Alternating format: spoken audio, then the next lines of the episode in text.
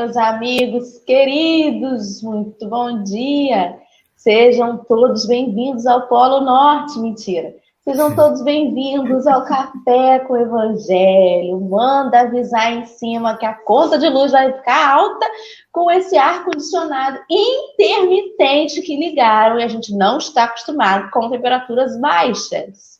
Márcio falando diretamente de São Gonçalo, lugar onde frita-se ovo no asfalto quando está calor. É e aqui em Rio das Ostras não é diferente. Então, estamos aqui, mas Henrique já Antes do café começar, Henrique já falou assim: a gente reclama demais. Quando tá calor, a gente fica doido para ligar o ar-condicionado. Não fica contente no ar-condicionado a temperatura 22, 23, quer botar no talo do ar-condicionado. Bota 18. Isso é o máximo que a gente consegue quando a gente tem naturalmente essa temperatura. A gente reclama, porque a gente é assim. Mas vamos aprender a parar de reclamar, meu povo. Vem que vem pro café. Sônia Vale, bom dia. Acordou cedo, Sônia Vale. Aí onde a Sônia Vale está, está quentinho, com certeza. A Dilma Almeida já chegou. A Rosângela Gama tá aí também. Geni, muito querida, a Leime, essa eu tenho certeza que está sentindo frio. Nadeja, querida. Kátia Maria, bom dia. Oi, Geisa, meu amor. Muito bom dia. Um beijo para o Humberto. Ari, seja bem-vindo. Ari sempre cumprimentando o fundão. Aquele abraço. Rejane Maria Mendes. Patrícia Couto está aí também. Seja bem-vinda, Vânia, Sônia Centeno, Mira Portela, e assim a gente vai dando um abraço em cada um dos nossos amigos que vem chegando. Bom dia, Henrique. Bom dia. Eu tomei um susto. Hoje já é sexta-feira. É. Quando deram uma ótima sexta-feira, eu falei, Jesus amado, já é sexta. Rapaz, olha, tá voando esse tempo. Agora já é julho mesmo, né? Agora já é fogueira de São João. Não é à toa que tem fogueira em São João, não, cara. Rapaz, é um frio. E eu lembro só que eu ligava o ventilador junto com o ar-condicionado. Uma ignorância danada. Hoje o vento, qualquer brisa, qualquer fala mais forte, acho que é uma ventania e já reclamo. A gente tem que aprender muito ainda mesmo. Bom dia, bom dia, Dora, bom dia, pessoal do chat.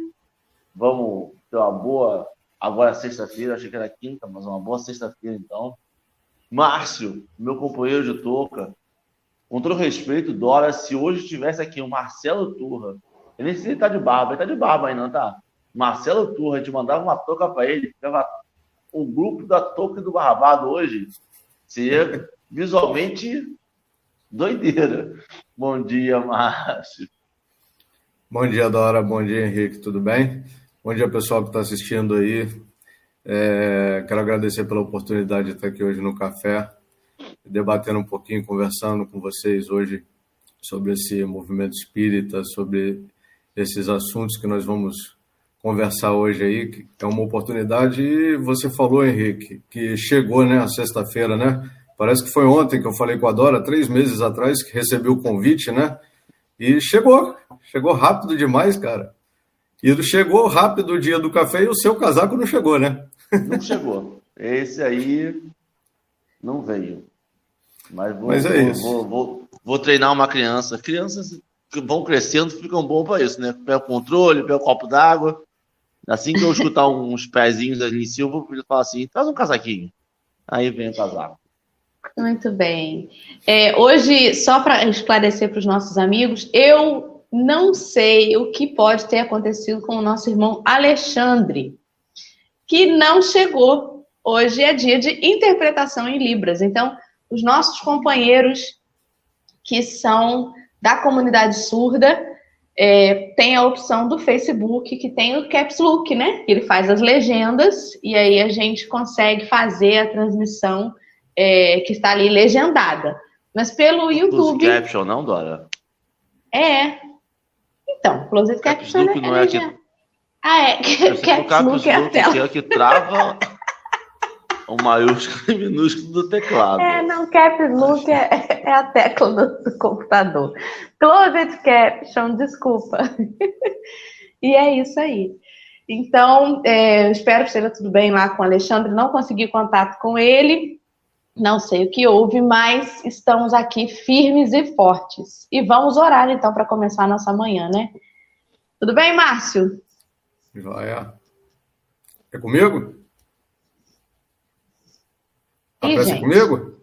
Não, é comigo. Não, Acho que eu é caí. Eu Por caí. favor. Cara, Ele- não, tá aí. Não? Tá aí, tá aí. Não. Eu achei que eu tinha caído, porque deu uma leve travada aqui para mim. Vamos lá, então, vamos orar, serenar nossos corações aí nessa manhã, porque é somente na prece mesmo que a gente se aquece de verdade, né? Às vezes o dia está quente, é um dia de sol, mas os nossos corações estão gelados, estão frios, estão sem conexão com os corações alheios dos nossos semelhantes. E aí, em prece, nós pedimos a Jesus e a espiritualidade nos aqueça, nos renove os sentimentos, acenda novamente em nós, todos os dias e a cada manhã, a chama da perseverança, da fé, do amor, daquele que esquece o que passou e recomeça e tenta de novo, porque a vida ela nos permite isso a cada amanhecer com a misericórdia do nosso Senhor. Então, aqui nos colocamos fazendo esse pedido e desejando fazer jus a esse merecimento. Intua-nos, Senhor, nas reflexões dessa manhã, esteja em cada lar, em cada coraçãozinho frio nesse dia, para que a gente se aqueça juntos e vibre numa sintonia melhor. Obrigada, que assim seja, graças a Deus. E assim vai ser. Se Dora, Deus quiser. Diga, querido. Deixa eu só fazer uma ressalva aqui para mandar um beijão para o meu amigo, meu querido irmão Marcelo Turra, que o nosso amigo Henrique falou aí, eu não falei dele, né? Meu querido companheiro de barba branca, né? Que o Se Henrique não ainda falar, tá com a você barba sabe que você recebe o WhatsApp. Daqui a pouco, não demora muito, né? Só acabar o programa aqui e pronto. Puxão de orelha é muito rápido. Um beijo, meu irmão querido. Fica com Deus. Marcelo Márcio está decepcionado porque você não estava na escala hoje. Mas eu vou tentar humildemente com o Henrique, né, suprir essa falta, que é insubstituível, Marcelo. Mas vamos tentar fazer a nossa parte aqui, devagarzinho, para ver se a gente consegue fazer um café hoje agradável. Vamos e vamos e vamos. É, vamos lá. Estamos hoje dando seguimento ao capítulo 7, versículo 3 do Evangelho de Mateus. Hoje, no último texto que Emmanuel comenta nesse livro, né, sobre isso, o texto se chama O Olhar de Jesus. Ele foi publicado primariamente na edição de janeiro de 1956 da revista Reformador. E vamos ver então o que, que é que Emmanuel nos fala sobre isso. Lembrando que esse capítulo, esse versículo, trata daquela passagem assim bem conhecida, quando a gente vê o cisco no olho do vizinho e não percebe a trave no nosso próprio olho. Querido Márcio, pode começar aí a leitura e suas considerações. Vamos lá. O olhar de Jesus. Recordemos o olhar compreensivo e amoroso de Jesus, a fim de esquecermos a viciosa preocupação com o argueiro, que por vezes aparece no campo visual dos nossos irmãos de luta. O Mestre Divino jamais se deteve na faixa escura dos companheiros de caminhada humana. Em Bartimeu, o cego de Jericó, não encontra o homem inutilizado pelas trevas, mas sim o amigo que poderia tornar a ver, restituindo-lhe, desse modo, a visão que passa de novo a enriquecer-lhe a existência. Paro aí, eu continuo. Você que sabe. Se você quiser já parar para fazer algum comentário, você que sabe, querido. Bom, então eu vou dar uma paradinha aqui e a gente continua. Ok. Então, o olhar de Jesus era um, um, um, olhar que, que em várias, várias oportunidades, né, eram, eram olhares diferentes, né? Era um raio-x que fazia um, um, um espectro do ser de acordo com a necessidade de cada ser, de acordo com a necessidade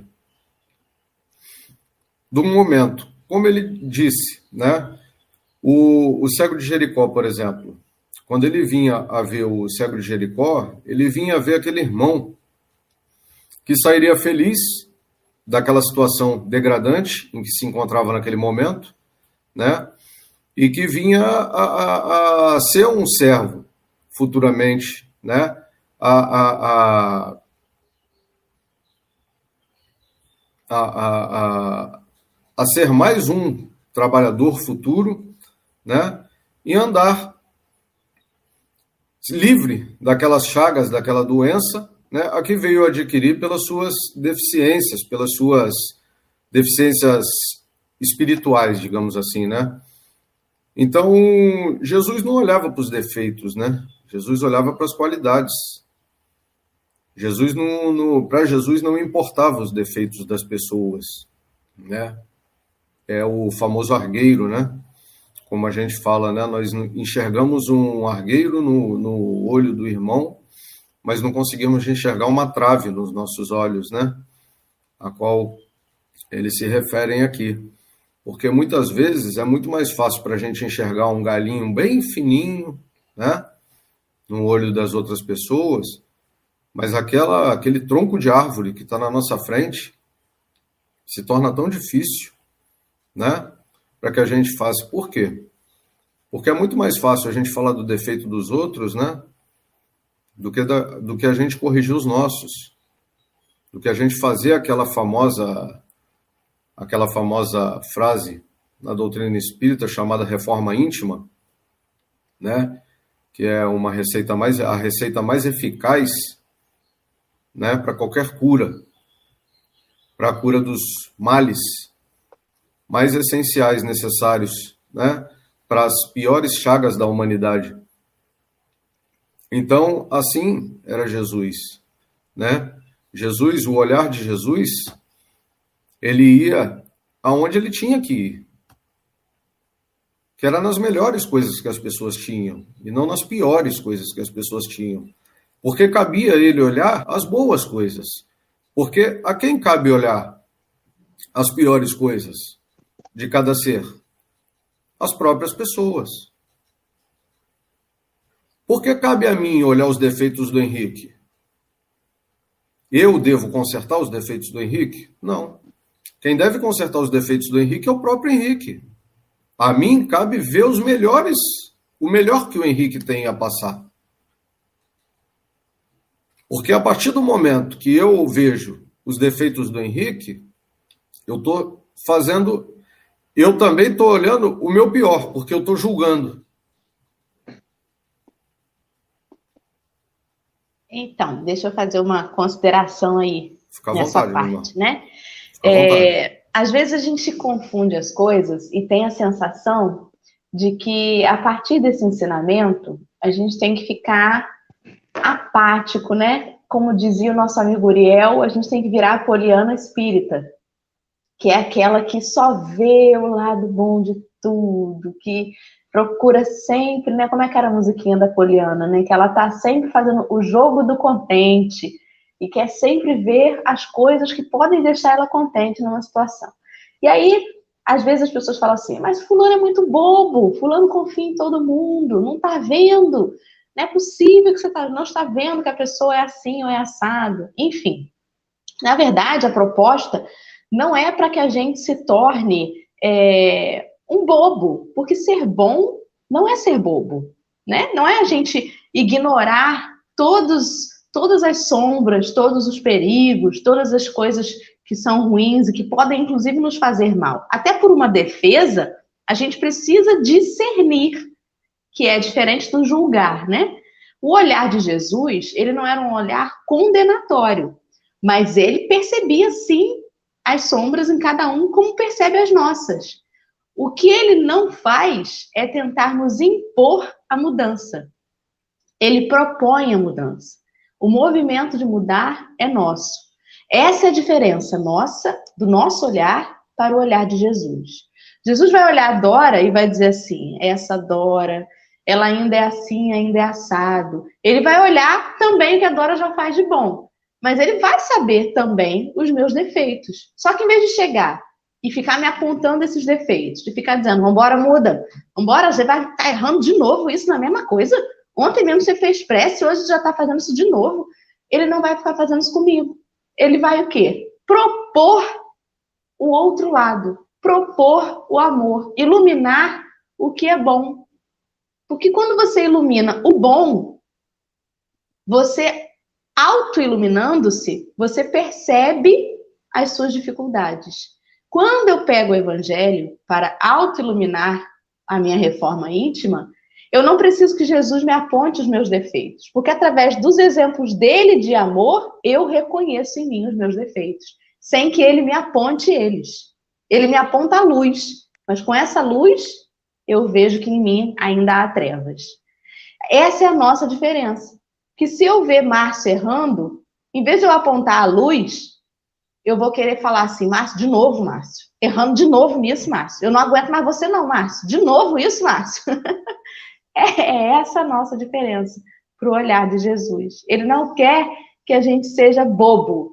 Ele quer que a gente escolha o melhor caminho para auto-iluminar e para iluminar os demais, né? É, é, assim que eu, que eu vejo. O Henrique quer falar algo antes da gente continuar?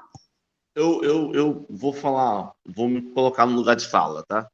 Eu, de todos que vêm aqui e que já passaram pelo Café do Evangelho, eu sou o que tem menos instrução de espírita, de espiritismo, e acho que sou o mais atrasadinho de estudo mesmo. E isso me dá uma visão de quem quer fugir do serviço. Quando a gente fala esse texto, a minha mente faz assim. Olha só como é que a minha mente de preguiçoso funciona. Mas às vezes ele nem está falando sobre só isso, não. Às vezes ele está falando do seguinte: é, é mais fácil a gente tirar um cisco do que uma trave. O que eu quero dizer com isso? Às vezes, a gente até olha aquela trave, a gente até percebe aquela trave, mas aquela trave eu preciso de muito esforço para tirar. Enquanto um cisco no olho do, da pessoa do meu lado, se eu der dois, três conselhinhos, aquela pessoa direita. Às vezes eu estou ali a gente percebeu isso em mudança, né? A gente mudou umas coisinhas em casa e às vezes a gente tem um móvel, aí tem uma, uma coisinha em cima do móvel e tem um guarda-roupa inteiro para desmontar. A gente vai ter que desmontar o guarda-roupa. O que a gente faz? A gente pega a coisinha em cima do móvel, porque aquela coisinha é mais fácil levar agora. Você tem tempo, você está com disposição, mas você vai levar a coisa do móvel primeiro, para depois você montar os guarda, desmontar o guarda-roupa. Porque a gente não tem esse esforço. E aí vem no, no, nessa experiência, nesses relatos que vão contando sobre Jesus, em que essas modificações que Jesus faz não são modificações pequenas, não são realinhamentos de curso, são alterações de curso. É, é, é mudar completamente a vida da pessoa. É você pegar uma pessoa que não tinha crédito na sociedade e elevar ela ao mais alto nível do crédito com ele. É você pegar uma pessoa que não enxergava e enxergava. Você pegava uma pessoa que cobrava imposto e uma pessoa que vai começar a pagar imposto, uma pessoa que vai falar contra o que falava. Então, quer dizer, ele conseguia não só tirar o cisco do olho do, da pessoa, como ele tirava trave do olho do outro também. Esse olhar é que é, é, é grandioso, porque ele poderia tirar ciscozinhos, né? A vida ao longo dos, dos, dos relatos podiam ser ciscos, mas ao longo dos relatos são traves. Ao longo dos relatos são mudanças significativas e que demonstram o, o esforço que a gente precisa. O esforço que a gente precisa é o querer. É o mesmo querer que a gente quer. É porque, às vezes, o que a gente tem é uma percepção errada, de perspectiva mesmo. A nossa trave ela só é uma trave porque ela está próxima da gente. Ela pode ser um cisco. Só como ela está muito próxima, eu não consigo ver ela como um cisco, eu vejo ela como uma trave. E a, o que eu vejo como um cisco do outro, se eu for caminhando em direção ao outro, talvez eu veja uma trave.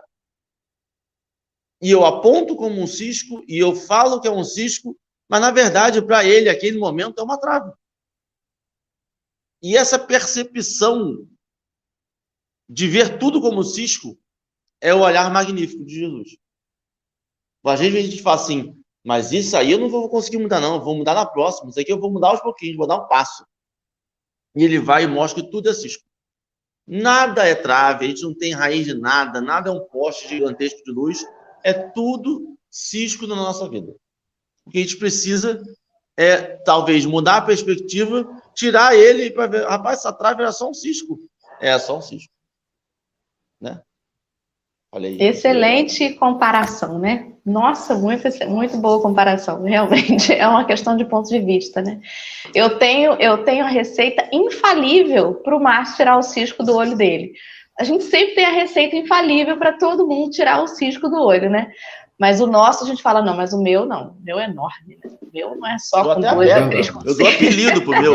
Eu dou apelido, eu tenho apego eu tenho apego no cisco. É, é, exato. Às vezes o cisco é quem torna quem eu sou. O cisco é me verdade. define. É verdade. E a gente se rotula, né? É o meu ciúme que não me deixa seguir. É o meu orgulho que me impede de continuar. É meu. Possessivo até com as sombras. Fala, Marcinho. Jesus tinha um olhar tão, tão significativo e tão, tão distante, cara é, é, sobre todas as coisas, sobre todo o caminhar dele, que se a gente for, for prestar atenção, né, sobre toda esse, esse, esse, essa conclusão, essa leitura que nós vamos fazer hoje, né, é, nós vamos entender, por exemplo, o, o cego de Jericó, a, a, os leprosos e etc. Né? Jesus olhava para aquelas pessoas e ele já fazia todo o diagnóstico de como seria dali para frente toda aquela situação. Então, ele olhava, por exemplo, para o cego de Jericó, ele escaneava aquela situação toda, ele olhava não para o cego, não para aquela matéria podre que estava ali, ele olhava para o perispírito, ele via que tinha condições de manter uma cura, que aquilo ali para a humanidade serviria como um aprendizado naquele momento, né, que seria uma coisa maravilhosa a priori, né? E era o que precisava naquele momento para as pessoas se sentirem pressionadas, né? E, e, e, e ao mesmo tempo, para aquele espírito que era um espírito que vinha com cargas passadas, né? E naquele momento se encontrava daquela forma pela questão das cargas que carregava do passado, né? Ele ele olhava e falava: "Vá e não peques mais". Então, você quer uma condição melhor do que essa? Quer um médico que dava a, a, o diagnóstico, dava o remédio e dava a solução dos problemas eternos? Vá e não peques mais. Eu acho que não precisava Nada. falar mais nada. Nada. Não é verdade? Mas você vê, mas você a gente percebe o quanto a gente é falho ainda. Porque assim, nesse momento que ele falou, vai, não peque mais, nesse momento que ele cura o cego, ele não faz isso escondido. Ele não faz isso para uma ou duas pessoas. Ele faz na frente de pessoas, pessoas veem aquilo, pessoas escutam aquilo, e nem todo mundo recebe milagre. Nem todo mundo recebe milagre no sentido de que nem todo mundo se transforma na vida nem todo mundo capta o poder daquela palavra dele, mesmo ouvindo dele, vendo o poder que ela pode reagir na vida da pessoa. Nem todos que estão ali vão, vão perceber, vão adorar, vão gostar, vão seguir ele, vão falar com ele, vão ficar ali ao redor dele, mas nem todos vão sentir o um milagre na vida.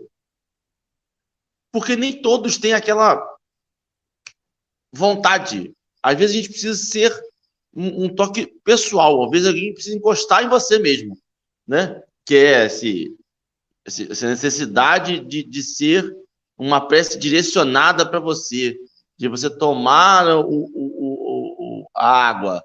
E você precisa disso, de algo material, algo materializado para você sentir essa fé e sentir esse amor. O que não é necessário, né? Tá aí a prova mais que nunca que nem sempre.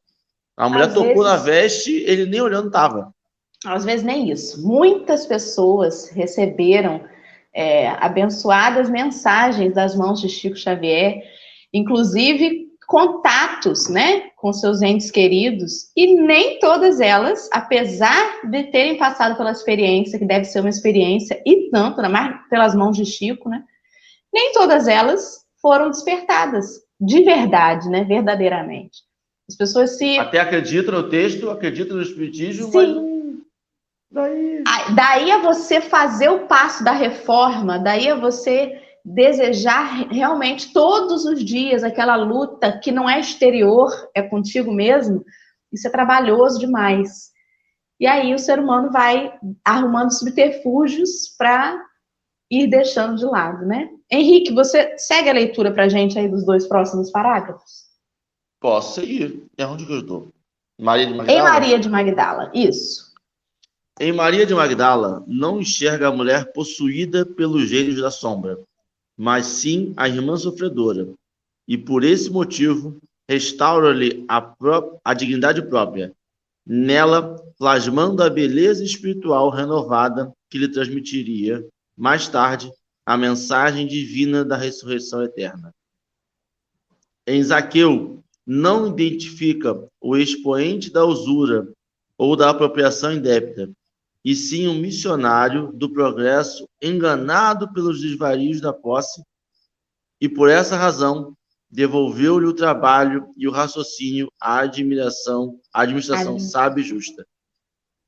Em Pedro, no dia da negação, não repara o coordenador enfraquecido, mas sim o aprendiz invigilante, a exigir-lhe compreensão e carinho, e por isso transforma-o com o tempo no baluarte seguro do Evangelho nascente, operoso e fiel até o martírio e a crucificação. Termina ou, ou para? Não, pode dar uma paradinha já aí, né? É, na verdade, é porque Jesus tem um olhar que a gente fala assim, é claro que comparando, salvando todas as proporções, porque o olhar de um pai e de uma mãe, mesmo que seja um olhar amoroso, é um olhar de pessoas que ainda estão aqui, né, traçando seu próprio, sua própria evolução. Então, também é um olhar imperfeito. Mas quando uma mãe olha e diz assim, menina, não faz isso, que você vai se dar mal, é porque está vislumbrando à frente, né? Diz assim, nossa, a boca da mãe, né? A mãe fala, acontece. É porque o olhar da experiência reconhece que aquele comportamento ele vai gerar determinada consequência. E aí, quando Jesus olha para nós, ele olha os nossos comportamentos, as nossas atitudes e sabe as consequências que aquilo vai dar. Mas ao mesmo tempo ele conhece o nosso coração. Zaqueu, por exemplo, ele colocou ali bem claramente, né, que ele estava, é, ele seria um, um missionário do progresso, mas ele estava enganado pelos desvarios da posse. Zaqueu estava sucumbindo à experiência de lidar com o dinheiro. Mas ele conhecia o coração de Zaqueu. Então ele sabia que se deixasse assim, lá na frente, as consequências seriam outras, né? Em algum momento Zaqueu ia se deparar com a dor e ia se dar conta do seu engano. Então a, a possibilidade de Zaqueu se abrir para Jesus permitiu que ele escolhesse o caminho do amor antes do caminho da dor. Porque todos nós vamos aprender um dia. Jesus nos oferta o caminho do amor. É o que ele fez com Maria de Magdala, é o que ele fez com Zaqueu, é o que ele fez com Pedro, com Judas, com tantos outros. Ele oferta o caminho do amor. Mas se o sujeito não quiser escolher aquele caminho, ele não impõe. Só que um momento, as consequências, não é, não é assim, ah, ele vai ser castigado. Não as consequências vão fazer com que a pessoa entenda os seus equívocos, né? Se eu falar para uma criança assim, não bota a mão na tomada, tô, tô parado com esse negócio da tomada, não bota a mão na tomada, que você vai tomar choque, porque eu já sei que vai tomar choque se botar a mão ali. Ou a criança, por amor, acredita e obedece, ou ela vai botar a mão ali e não vai ser castigada, mas a consequência dela botar o dedinho na tomada é tomar um choque aí ela vai entender. É, rapaz, realmente, acho que é melhor não botar o dedo aqui, não. E assim somos nós, o tempo todo convidados a ir pelo amor, mas orgulhosos, achando que sabemos o que é melhor para nós, a gente vai insistindo naqueles caminhos que não são necessariamente os caminhos do amor. Em algum momento, se não for pelo amor, as consequências dolorosas das nossas más escolhas vão nos ensinar o que a gente está teimando em aprender, né? Márcio, fale aí, querido. É, Zaqueu, por exemplo, foi uma reforma muito que significou muito, né, na, na, na, história, né? Porque Zaqueu ele não precisou que Jesus fosse diretamente a ele para falar no ouvido dele, né? Ele ouviu falar de Jesus e depois foi ouvir uma explanação de Jesus, né, para o povo, né? E aquela, aquela velha história, aquela música e, e etc que ficou aí para todo mundo ouvir, né? Que dos evangélicos, né?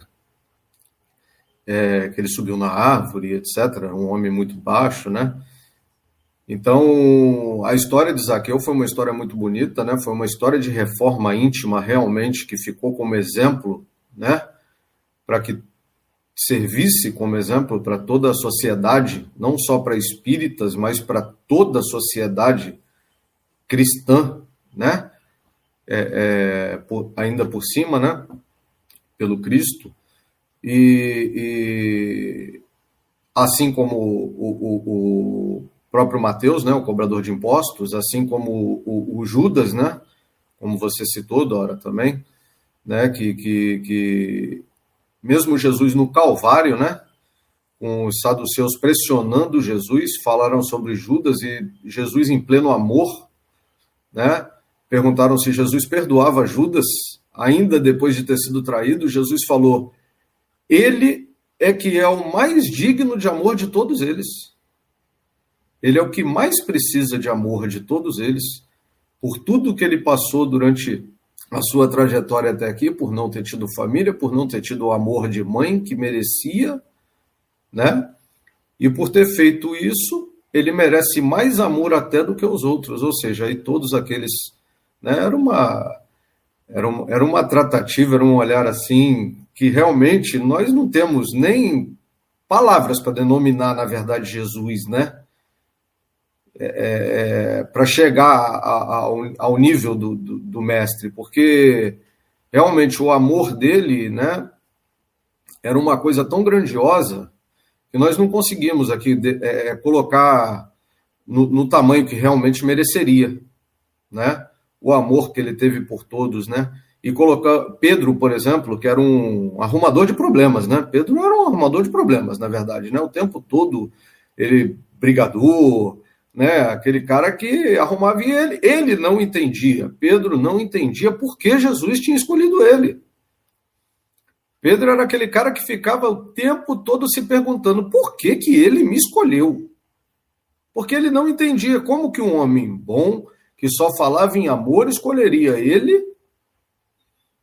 Porque Pedro era um, era um cara machista, bom, que naquela época, né, todos eram, né? E Jesus brigava contra isso, né? Jesus pegava as mulheres e colocava na mesa para almoçar junto com eles. Naquele, naquele momento, aquela sociedade não aceitava isso. Né? Os judeus não aceitavam isso, né? porque para eles era, era sagrado que as mulheres não sentavam nas mesas para comer junto com os homens. Então, e Pedro ficava que, que ele me escolheu? Porque ele, porque Pedro, mesmo com Jesus, não aceitava. E ele debatia com Jesus isso. Senhor, mas você veio, disse que veio aqui para cumprir as leis e você está derrocando as leis.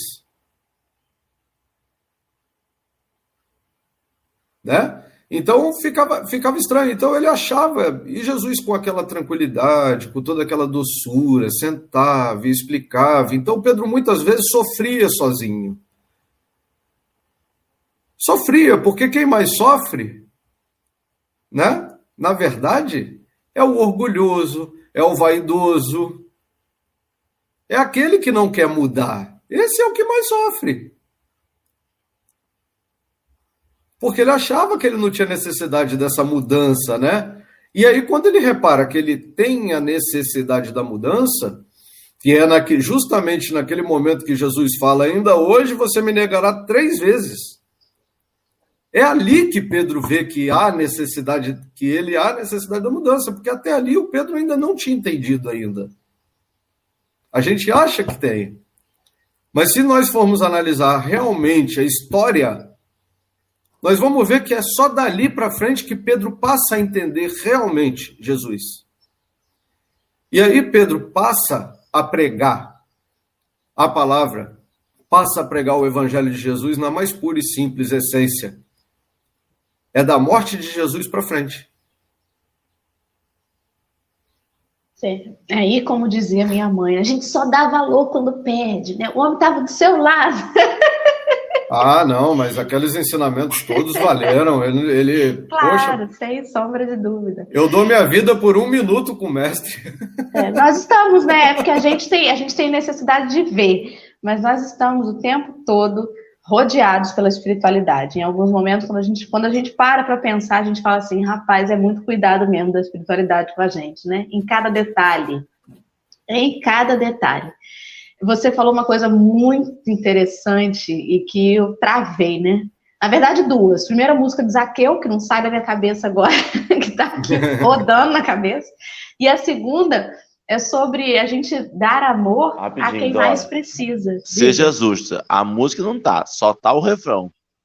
Você tá contando a música toda? já só... cantei, já cantei mentalmente. Eu só consigo diverti... o refrão. O divertidamente aqui dentro, tá todo mundo lá na salinha de comando cantando, de mãozinha dada.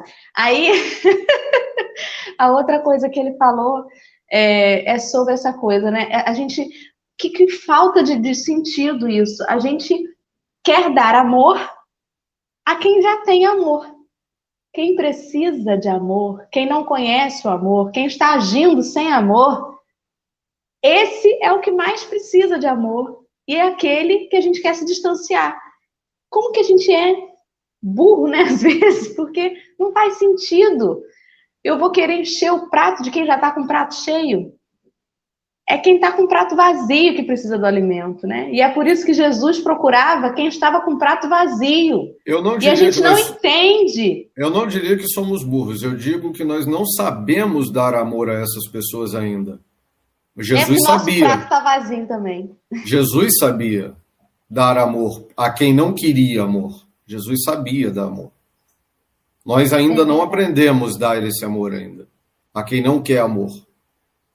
É porque nós não temos esse amor ainda, né? O nosso ainda... prato tá meio cheio, meio vazio. Isso aí. Nós só sabemos dar amor a quem quer amor.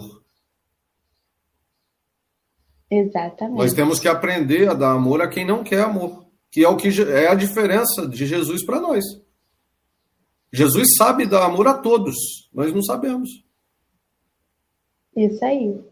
Exatamente. Márcio, é tão sério, né? Parece que ele tá brigando comigo. Oh, pelo amor de Deus, cara. Sorria, todo mundo...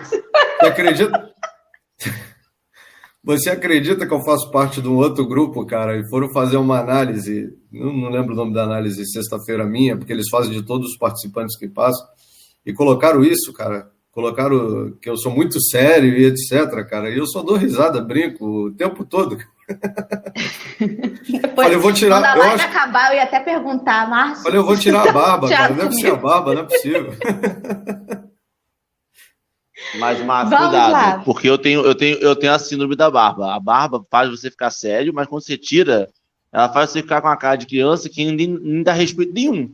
Você, você não tem meio termo. Eu não tenho meio termo. Você viu ou eu fico Henrique? sério. O Henrique ou tem cara de gente boa. Eu, mas é o nariz, né? Narigudo, gordinho, não tem como ser, ser ruim. Não o Henrique, tem cara, Senão... o Henrique tem cara de gente boa. Quando eu vejo o, o café, eu falava, cara, eu tô doido pra conhecer o Henrique, cara. O Henrique tem jeito de ser gente boa pra caramba, não tem como não gostar dele, cara. Ah, obrigado, Márcio. Mas, ô, ô Dora, que doideira, porque o Márcio falou uma coisa que para mim, que é o, o, o, Márcio falou, você falou, e aí depois os dois se completaram. E aí fechou uma porta para mim, né? Porque Zaqueu, que ele, ele escutou, viu, foi lá ouvir, e dali ele fez a reforma, e dali ele mudou a vida dele. E aí você falou do, do que a gente dá amor para quem não quer, para quem, quem quer, quem já tem um pouquinho. Então aquilo ali um conecta no outro, aí vem simbiose. Aí o Márcio falou que Jesus conseguia dar amor a quem não queria amor ou quem não tinha experimentado aquilo ali, não sabia o que era. E aí que vem a doideira de Zaqueu. Porque Jesus conseguia dar amor e fomentar o amor no outro. Ele conseguia fazer que o outro se sentisse amado e buscasse o amor. Eu acho que aí é um outro passo ainda mais ainda que Jesus. A gente tá, aí a gente vai vendo o quão distante a está dele. Porque além dele dar amor àquelas pessoas que não tinham amor na época, que eram a, a, porque uma demonstração de amor quando você bota a mulher sentada à mesa junto com os homens. É uma demonstração de amor quando você vê uma, uma mulher apedrejada por crime que os outros cometem e você vai lá e tira ela, quebrando todo o raciocínio daquela sociedade da época. São demonstrações de amor.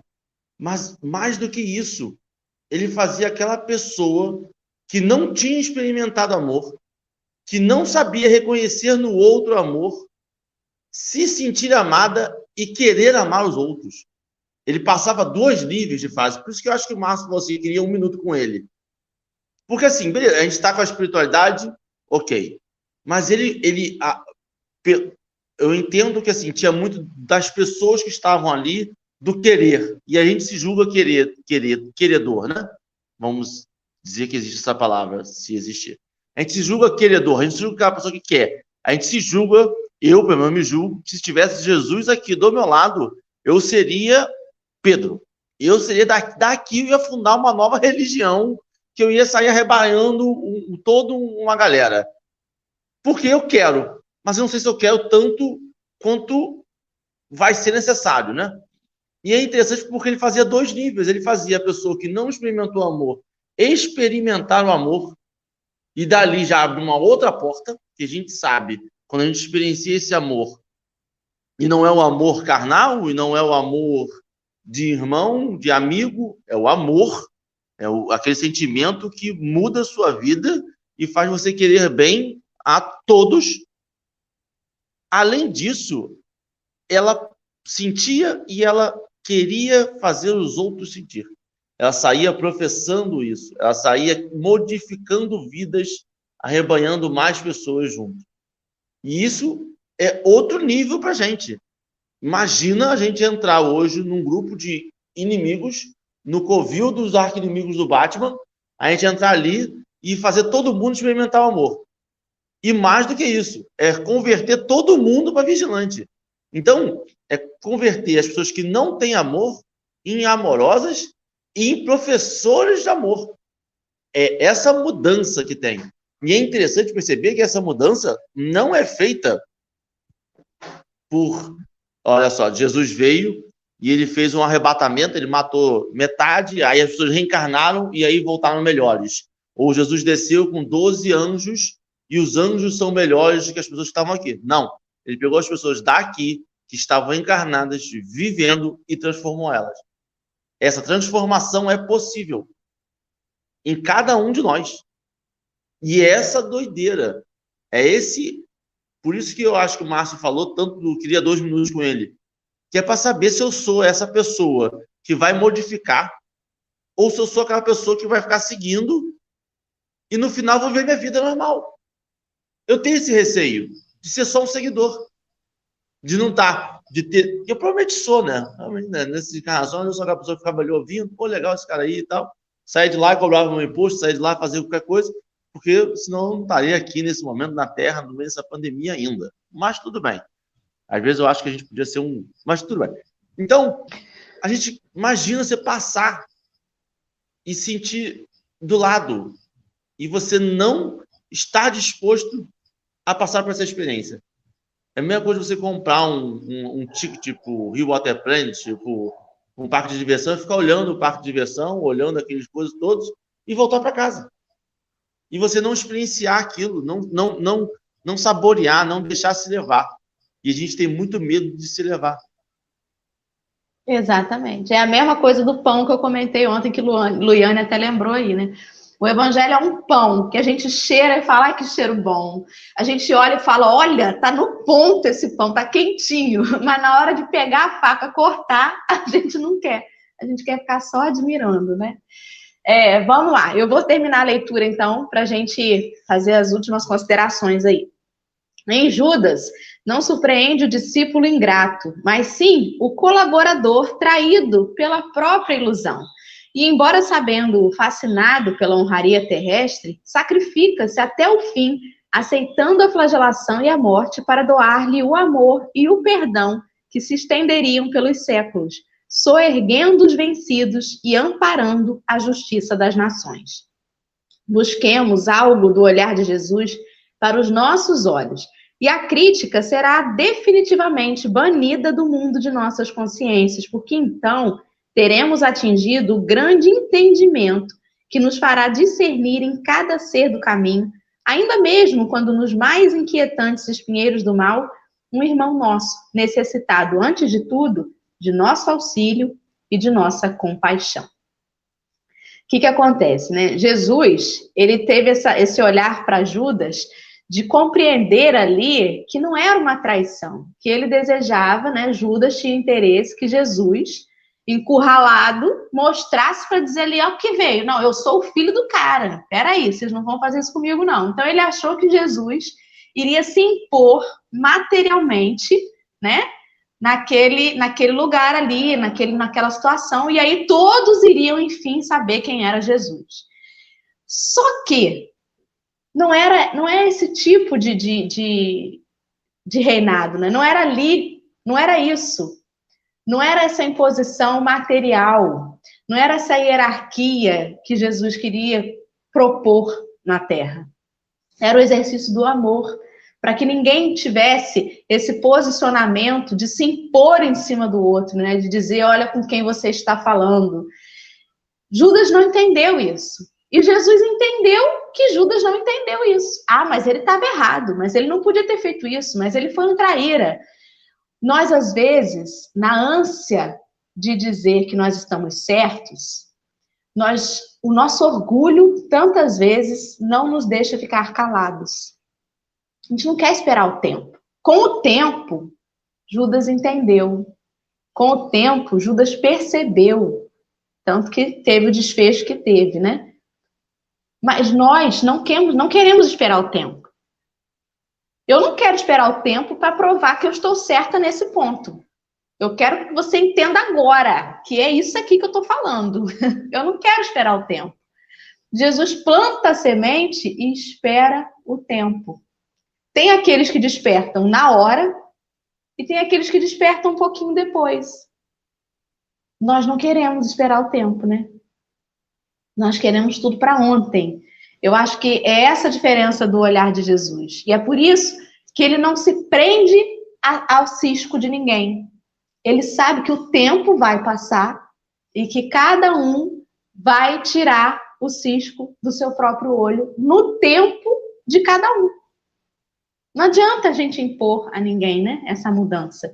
É, é essa, é essa calma, essa paciência e, sobretudo, essa certeza de que todos somos feitos e fomos feitos para a perfeição e um dia chegaremos nela, é que nos falta. A gente até entende, a gente finge que acredita, mas a gente não introjetou isso. A gente quer para ontem, né? É, acho que falta isso, muito disso no nosso olhar. Márcio, querido, quais são as suas considerações, querido? Bom, acho que você já falou tudo aí, né? Que a gente colocou. Nós temos que ter paciência, temos que ter tempo, temos que ter amadurecimento, né? O tempo de amadurecimento do espírito, o tempo de amadurecimento das nossas ideias, né? Para que a gente entenda de uma vez por todas, né? Que nós precisamos entender que nós não podemos julgar, que nós não podemos, que nós não temos, né? Que julgar que nós não podemos é, é, ficar reparando os defeitos dos irmãos, que ao contrário disso, se nós pararmos de ficar reparando os defeitos dos irmãos e nós usarmos esse tempo para poder repararmos os nossos, né, e consertarmos os nossos defeitos, né, a coisa anda de uma forma mais rápida, a coisa vai vai ser feita de uma forma mais benevolente, digamos assim, né? Para com nós mesmos, né? E, e, e, de uma certa forma, né? Nós fazemos a caridade pura e simples, que é, é a meta, né? que é a meta, né? Porque a primeira caridade que nós podemos fazer também por nós, a primeira caridade que nós podemos fazer é por nós mesmos, né? Porque quando nós fazemos, cada um de nós fazemos a caridade por nós, estamos fazendo a caridade universal, né? Então, o olhar de Jesus, ele, eu acho que se resume a isso, para que cada um de nós fizermos, é, possamos fazer a reforma íntima, para que cada um de nós possamos entender o verdadeiro amor que ele trouxe para nós, que se resumiu nesses três anos, não nos 33 de vida dele, mas nos três anos em que ele trouxe todo esse aprendizado para nós, em que a gente falou um pouquinho aqui hoje, né? E, e, e levemos isso para o resto das nossas encarnações, né? Não só dessa, né? Mas para todas as que virão aí pela frente. e é isso. Henrique de Souza, por favor, suas considerações finais nessa manhã. Nem tenho muitas, não. Acho que realmente você falou muito, Márcio. É muito, muito difícil. Seu último é muito, muito ruim. Eu preciso abrir meu coração. Porque você tem que achar uma brecha ali que não tem mais brecha. Né? Você tem que falar, depois ler Manuel. Já é difícil ler Manuel aí, e, e tentar achar uma sacada, que já não, não, não funciona. Depois vem Dó, depois vem Márcio Aí depois vem Henrique, suas considerações finais. Só me resta assinar embaixo, de agradecer muito ao estudo de hoje, Dora, Márcio, ao pessoal do chat e tentar. Eu, eu digo assim, eu, eu não quero nem. Eu sou muito humilde comigo, né? Eu não quero, eu não quero nem tentar experienciar esse amor, nem eu quero estar disposto a. Se eu conseguir nessa encarnação estar disposto a experimentar, disposto a aceitar o chamado, disposto a abrir meu coração e, e, e, se, e quando eu abrir, sem medo, disposto mesmo, com, com a intenção de, para mim já vai ser bem gratificante. Porque eu acho que a gente fica esperando o chamado especial, quando na verdade a gente tem chamado todo dia. Cada momento, a cada ida ao trabalho, cada ida à padaria, a gente consegue experimentar um pouco desse chamado. Agora, nesse momento, eu estou sendo chamado ali pelas minhas crianças que estão ali demonstrando todo amor e afeto uma pela outra às sete horas da manhã. É um chamado. Eu já estou sendo chamado a serviço agora e espero não fraquejar esse serviço, como nessa pandemia tem sido tão desgastantezinho, mas tá bom. Estamos aí nesse momento aprendendo. E eu acho que a gente ter prazer no aprendizado e, e, valorizar esse aprendizado é muito importante para a gente. Acho que a caminhada é longa, a gente vê todo dia que ela é longa, ela, ela, mas cada dia a gente dá um caminho, um, um passo na direção correta e cada dia ela é mais curta. E cada vez que a gente sabe, que a gente renova nossas esperanças, isso aqui é uma renovação de esperança. Eu já falei que café com evangelho tem que ser todo dia, diário mesmo, e de manhã até à noite. Porque às vezes a gente fraqueja no meio da tarde. E e por isso que. Aí você vai percebendo por isso que fala de vigia orai, por isso que a gente fala ler todo dia, por isso que a gente. Porque a gente fraqueja mesmo, a encarnação ela é, é uma prova mesmo diária, é muito tempo. E que a gente possa praticar esse, esse olhar quando for chamado. Se a gente conseguir isso, já está muito bom para mim. Já ganha a encarnação mil vezes.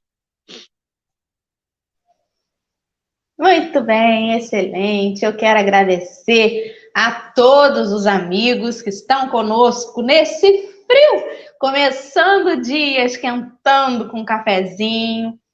Sejam muito bem-vindos, compartilhem, não para que o Márcio, o Henrique, a Dora fiquem conhecidos por aí, não por isso, mas para que outras pessoas também tenham o aquecer de coração que a gente teve nessa manhã.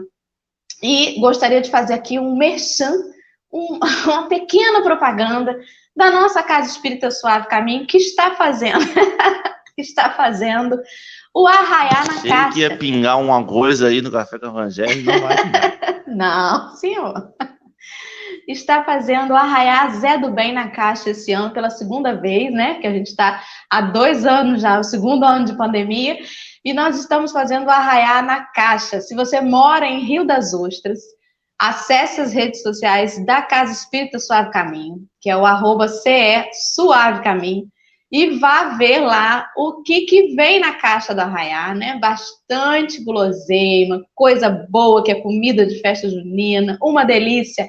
Esse ano a gente vai ter até delivery, por um pequeno acréscimo, nós estamos entregando a caixa, ou você pode ir lá buscar também no dia 10 de julho. Então, as vendas estão sendo feitas através de um link do PagSeguro.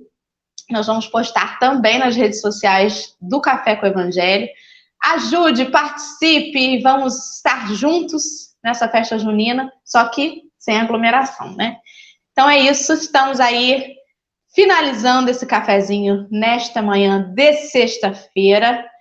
Desejo um forte abraço em cada coração para a gente começar esse fim de semana juntos mais uma vez. E eu vou passar para o Márcio para ele fazer o encerramento e a nossa prece final.